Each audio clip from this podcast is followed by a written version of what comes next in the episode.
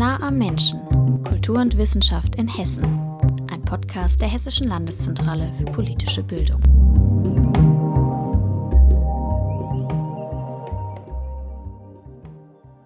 Herzlich willkommen, meine Damen und Herren, beim Podcast der Hessischen Landeszentrale für politische Bildung. Mein Name ist Joachim Meissner und ich führe gleich durch dieses Gespräch mit einer Expertin der Senckenberg Gesellschaft zum Thema Citizen Science, ein Bündnis für die Bewahrung unserer Ökosysteme. Beim Namen Senckenberg, da denken die allermeisten wahrscheinlich zunächst an das weltbekannte Museum in der gleichnamigen Anlage in Frankfurt. Weniger bekannt ist, die Gesellschaft führt seit einigen Jahren sogenannte Citizen Science Projekte durch.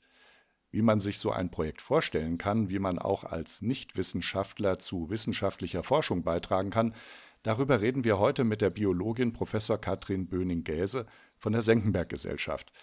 Herzlich willkommen, Frau Böning-Gäse. Vielen Dank für die Einladung. Ich darf Sie kurz vorstellen. Sie sind Professorin an der Goethe-Universität in Frankfurt am Main und seit 2010 Direktorin des Senckenberg Biodiversität und Klimaforschungszentrums. Das klingt sehr abstrakt, aber wenn man sieht, woran Sie als Biologin forschen, dann wird manches deutlich, denn Sie schauen darauf, wie der Klimawandel und auch die Art, wie wir mit unserem Land umgehen, unsere Ökosysteme und die biologische Vielfalt beeinflussen. Also Klimawandel, Arten- und Insektensterben, das sind hochaktuelle, aber auch forschungsintensive Themen. Da ist es gut, wenn Wissenschaftlerinnen Unterstützung erhalten, zum Beispiel von Laienforschern. Um einen ersten Eindruck von so einem Projekt zu bekommen, hören wir mal kurz in ein Video rein, das uns für dieses Gespräch von Senckenberg zur Verfügung gestellt wurde. Darin geht es um, ja, ganz putzige Tiere, um Feldhamster. Und was Bürgerwissenschaftlerin Melanie Albert da tut, das hat sie Moderatorin Marie mitten auf einem abgemähten Getreidefeld erzählt. Los geht's. Hi, ich bin Marie. Hallo Marie, Melanie Albert. Du beschäftigst dich mit dem Feldhamster. Ich bin sozusagen mit meinen Kollegen, Freunden daran, äh, die Bestände hier in Hessen noch so ein bisschen zu erfassen, damit wir schauen können, wie sich der Bestand noch entwickelt. Das ist ein Citizen Science Projekt. Genau, im Rahmen von einem Naturschutzprojekt Feldhamsterland. Äh, erfassen wir mit Freiwilligen eben die Bestände. Ja, das scheint ja eine wichtige Arbeit zu sein, was Melanie da macht. Ist das so? Ich meine, es geht doch eigentlich nur um Hamster. Das Wesentliche ist, dass Feldhamster denkt man gar nicht, wirklich ernsthaft bedroht sind und dass es sehr wichtig ist, dass wir die Daten haben, wie es um die Bestände der Feldhamster bestellt ist und dazu arbeiten wir mit Bürgerwissenschaftlern zusammen. Mhm. Das sehen wir jetzt, während das Video noch läuft, wie das so vor sich geht. Wie unterstützt denn Melanie nun die Wissenschaftler so ganz konkret? Was sieht man da? Eine Sache, die durchgeführt wird, ist herauszufinden, wie viele Feldhamster es denn genau gibt. Und wenn man nur Röhren zählt, dann kann man das schlecht sagen. Deswegen ist es wichtig, die Feldhamster ganz individuell zu kennzeichnen und herauszufinden, wie viele Individuen es da gibt.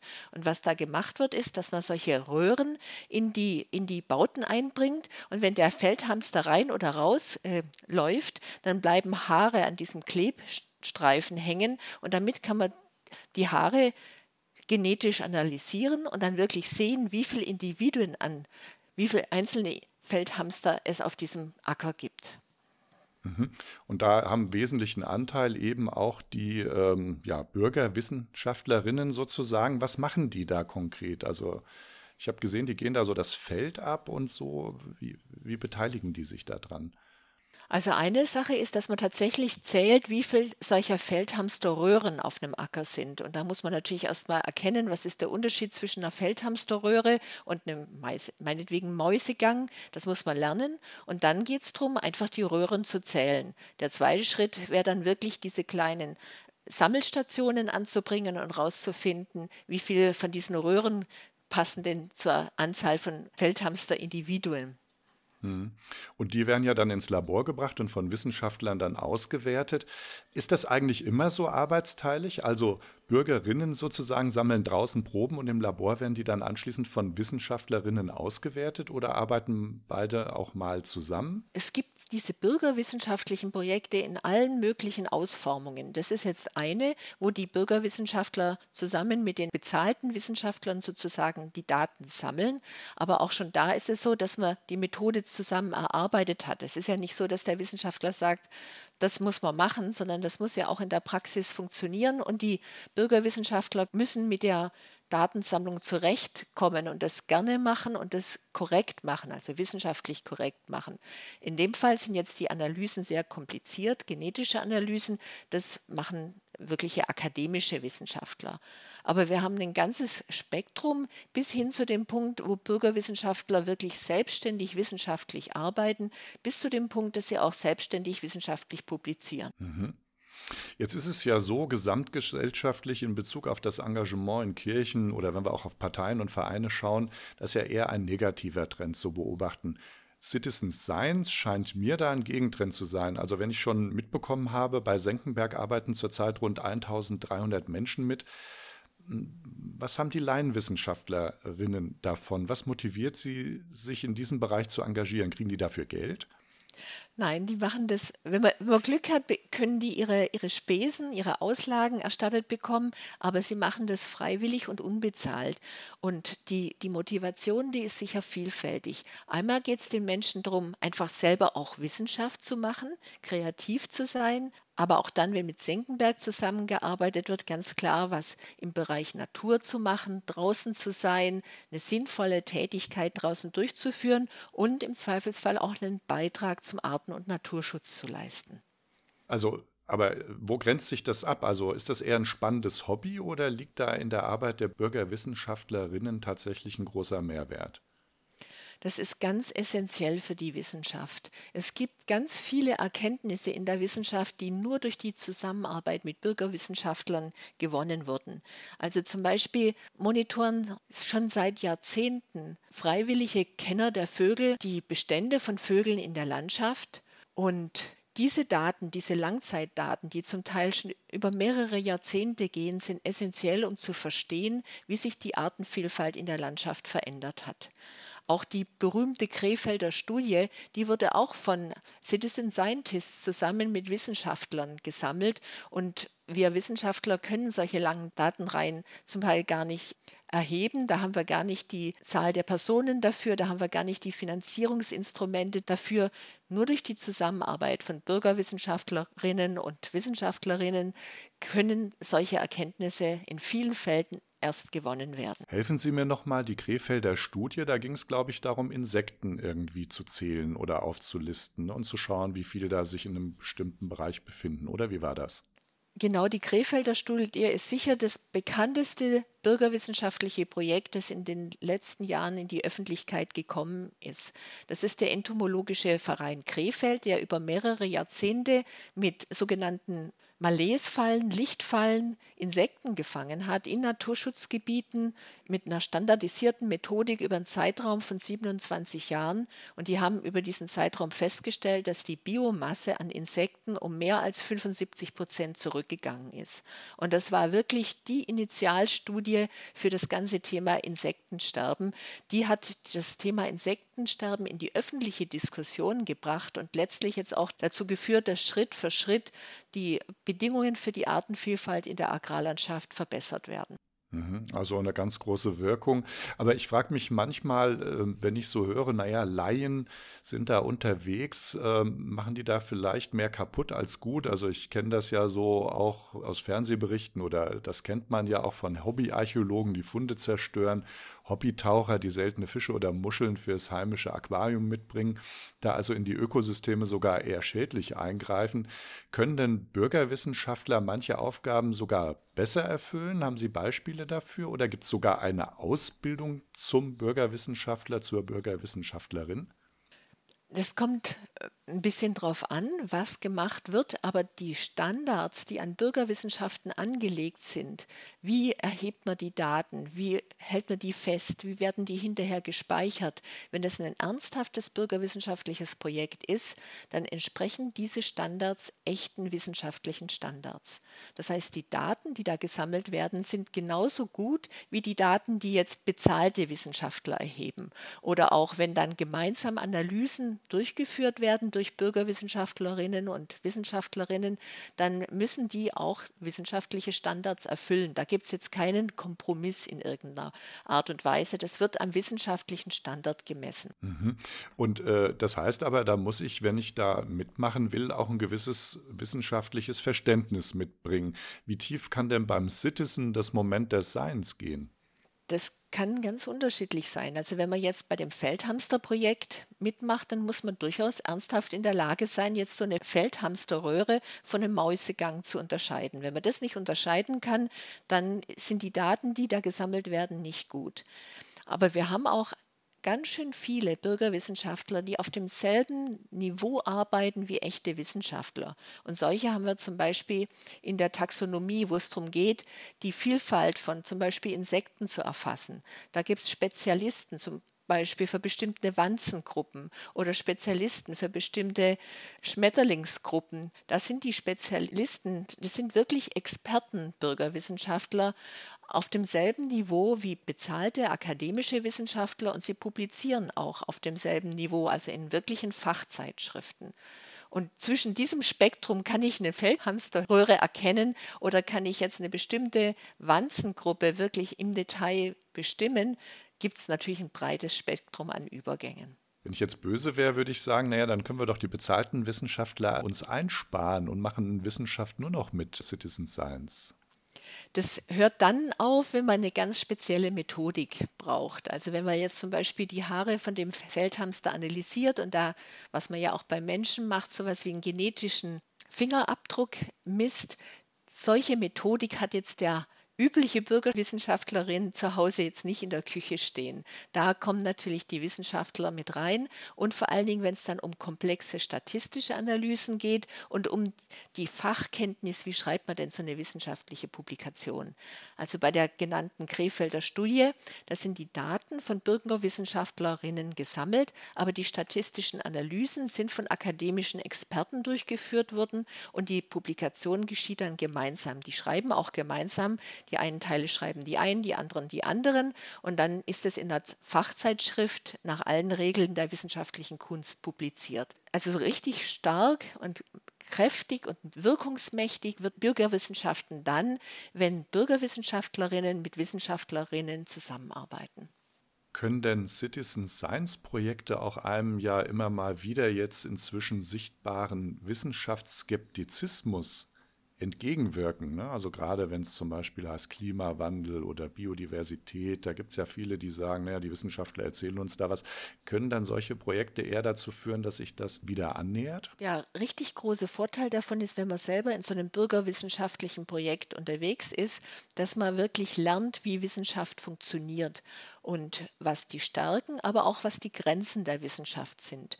Und in der Regel gewinnt man damit auch ein gewisses Vertrauen in die Wissenschaft und das ist dann wieder eine Basis dafür, dass man eben auch Vertrauen in andere wissenschaftliche Erkenntnisse hat. Und das ist natürlich dann wieder ganz zentral dafür. Wir verstehen uns ja in Deutschland als demokratische Wissensgesellschaft, dass wir letztlich auf diese Art und Weise auch die Demokratie unterstützen, indem wir eben Verständnis von Wissenschaft, auch Verständnis der Grenzen der Wissenschaft vermitteln und damit letztlich ein Vertrauen in die Wissenschaft generieren.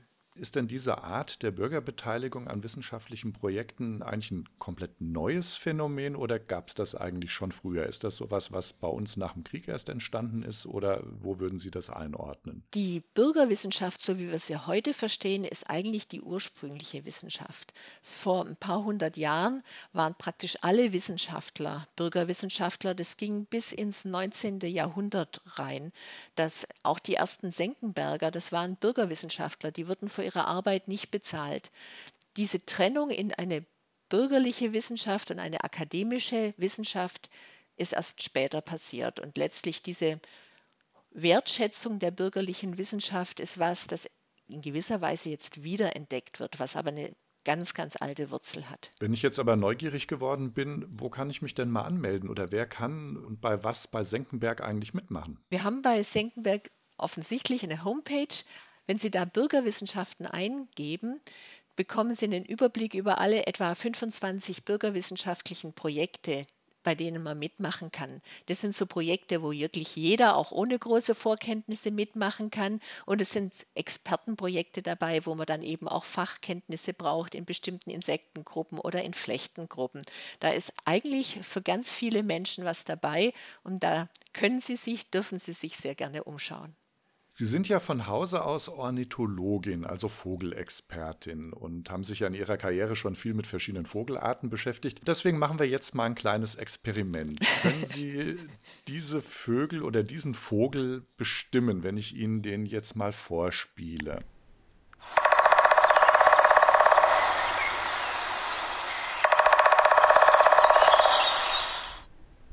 So, drei habe ich mitgebracht. Was meinen Sie? Was war das erste für ein Vogel?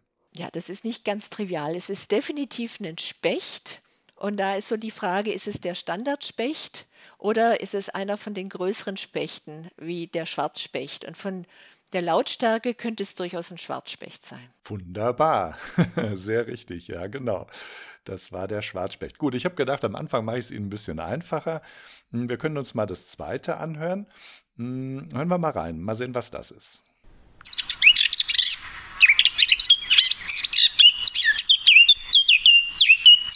Also es ist definitiv eine Grasmücke und ähm, da das am Ende so einen schönen klaren Überschlag hat, würde ich auf Mönchsgrasmücke tippen.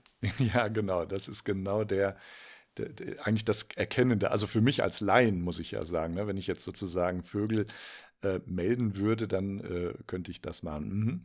Gut, dann hören wir uns noch das dritte an. Das ist das schwierigste von den dreien.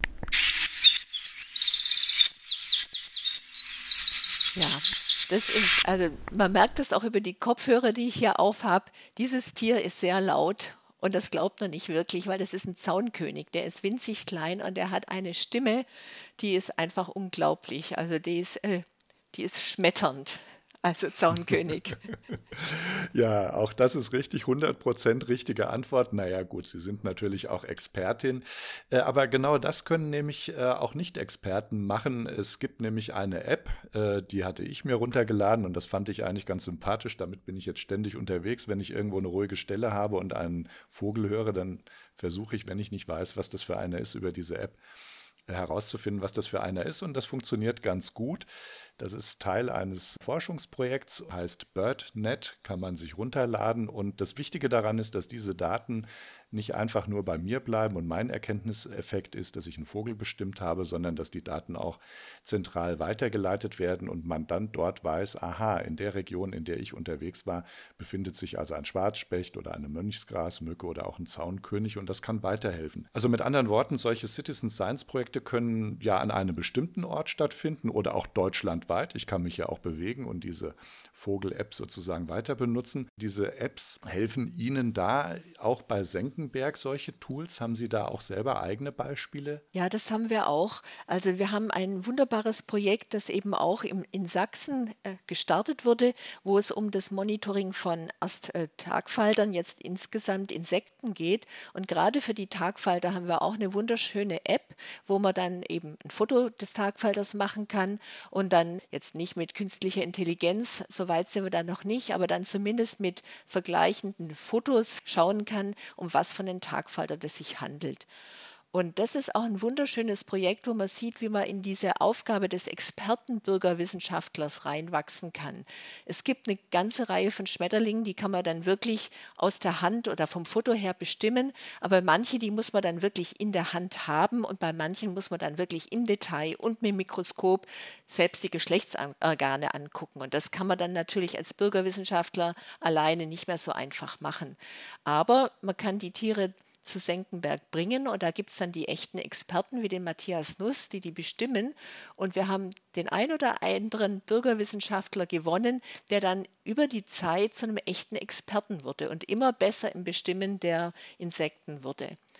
Was bei der App ganz besonders wichtig ist, es gibt immer einen Qualitätscheck. Wenn man dann seine Daten eingibt, dann werden die nicht automatisch hochgeladen, sondern irgendein Experte, entweder ein akademischer Bezahlter oder so ein Experte Bürgerwissenschaftler, schaut sich das nochmal an und bestätigt die Qualität der Daten. Und wenn die in Ordnung ist, dann werden die Daten freigegeben. Und diese Qualitätskontrolle macht es dann aus, ob solche Daten dann auch für wissenschaftliche Projekte genutzt werden können oder ob das eher ein bisschen zum Spaß ist. Mhm. Also das heißt, Sie bekommen dann auch eine solide, valide Rückmeldung sozusagen und können damit dann weiterarbeiten. Richtig, genau. Und das ist eben das, das Zentrale, dass die Daten wirklich auch wissenschaftlichen Standards entsprechen, wenn man damit weiterarbeiten möchte. Und das ist eben der Unterschied zwischen jetzt einfach einem Bürgerengagement und einer echten Bürgerwissenschaft. In Vorbereitung auf unser Gespräch habe ich gesehen, dass Sie auch wissenschaftliche Mitarbeiterin der Nationalmuseen in Kenia sind. Was machen Sie dort noch und gibt es dort eigentlich auch vergleichbare Projekte? Gibt es auch Citizen Science in Kenia? Kenia ist insofern besonders, als das tatsächlich eine Kolonie der Briten war und dass die während der Zeit an allen Schulen sowas wie Wildlife-Kurse angeboten haben. Das Ergebnis davon ist, dass jetzt ein paar Generationen später da wirklich eine einheimische Bürgerschaft vorhanden ist, die auch Vögel bestimmt und die sich für den Naturschutz einsetzt. Also ich habe das erlebt, als ich da in Kenia unterwegs war, in irgendwelchen Graslandökosystemen, da stand plötzlich ein 15-jähriger äh, Bub vor mir, der hat gesagt, er sei Bürgerwissenschaftler und er würde mir jetzt gerne die Arten hier von diesem Graslandökosystem zeigen. Und er kannte sich brillant gut aus und war mit Feuereifer dabei, auch die Vögel, die er da beobachtet, zu schützen und zu verhindern, dass dieses Grasland umgebrochen wird und zu einem Acker wird. Und diese Wildlife-Gesellschaften haben dann auch solche ausgewiesenen, solche besonderen Schülerinnen und Schüler dadurch unterstützt, indem sie ihnen das Schulgeld zahlen, sodass sie dann auch in der Schule weitermachen konnten und eben eine, eine weitergehende Bildung erfahren haben. Und das ist für mich ein wirklich herausragendes Beispiel, dass solche bürgerwissenschaftlichen Projekte wirklich auf der ganzen Erde funktionieren können. Mhm. Ja, da will ich gleich mal fragen. Das sind jetzt natürlich also sehr beeindruckend und ja auch ja schön ein schönes Vorbild auch für eine solche Arbeit. Wie können Sie denn Kinder oder unseren Nachwuchs hier, wenn ich jetzt höre in Kenia 15-Jährige, also unsere 15-Jährigen begeistern, selbst bei Citizen Science mitzumachen? Mit welchem Nutzen auch für alle Beteiligten, auch für die Jugendlichen vielleicht? Wenn die Jugendlichen noch ein bisschen jünger sind, dann sind die ja wirklich offen und neugierig. Und das ist ein Zeitfenster, wo, wenn wir die im Museum haben, wenn die in unsere Bildungs- und Vermittlungsprogramme kommen, dass die wirklich auf eine spielerische Art diese Neugier befriedigen können und mit großer Begeisterung Projekte durchführen. Es ist in der Tat so, in dieser schwierigen Phase des Teenagertums sind dann manche andere Sachen wichtiger, als da dran zu bleiben. Aber wenn wir jetzt schauen auf diese Fridays for Future Bewegung, das sind ja dann ein bisschen ältere Jugendliche, die wieder mit einer ganz neuen Ernsthaftigkeit das Ganze betreiben und wo wir den Eindruck auch als Wissenschaftlerinnen und Wissenschaftler haben, dass hier eine neue Generation heranwächst, die sich wieder ganz neu für Natur interessiert und die auch äh, mit Begeisterung wieder rausgeht und Naturphänomene kennenlernt. Dass das dann zur Bürgerwissenschaft wird, ist natürlich nochmal ein weiterer Schritt, aber das kann ja auch zu einem Studium stimulieren und äh, es kann dazu führen, dass, dass man sich auch einfach mit offenen Augen in der Natur engagiert und auch Bürgerengagement in der Landschaft ist ja schon wirklich wichtig und wertvoll. Das muss nicht zwangsläufig Bürgerwissenschaft sein. Also nehme ich abschließend mit, es gibt bei Senckenberg also viele Projekte für kleine und große Laienforscher. Vielen Dank, Frau Böning-Gese, für die interessanten Einblicke in Ihre Arbeit und der Senckenberg-Gesellschaft. Eine Arbeit und Projekte, die auch hier in Hessen letztlich zum Erhalt einer lebenswerten Umwelt beitragen sollen. Dafür wünsche ich Ihnen viel Erfolg weiterhin. Einen Link zu den Bürgerwissenschaften der Senckenberg-Gesellschaft und Informationen zu meiner Interviewpartnerin finden Sie auf dieser Webseite. Vielen Dank nochmal. Ich bedanke mich ebenfalls.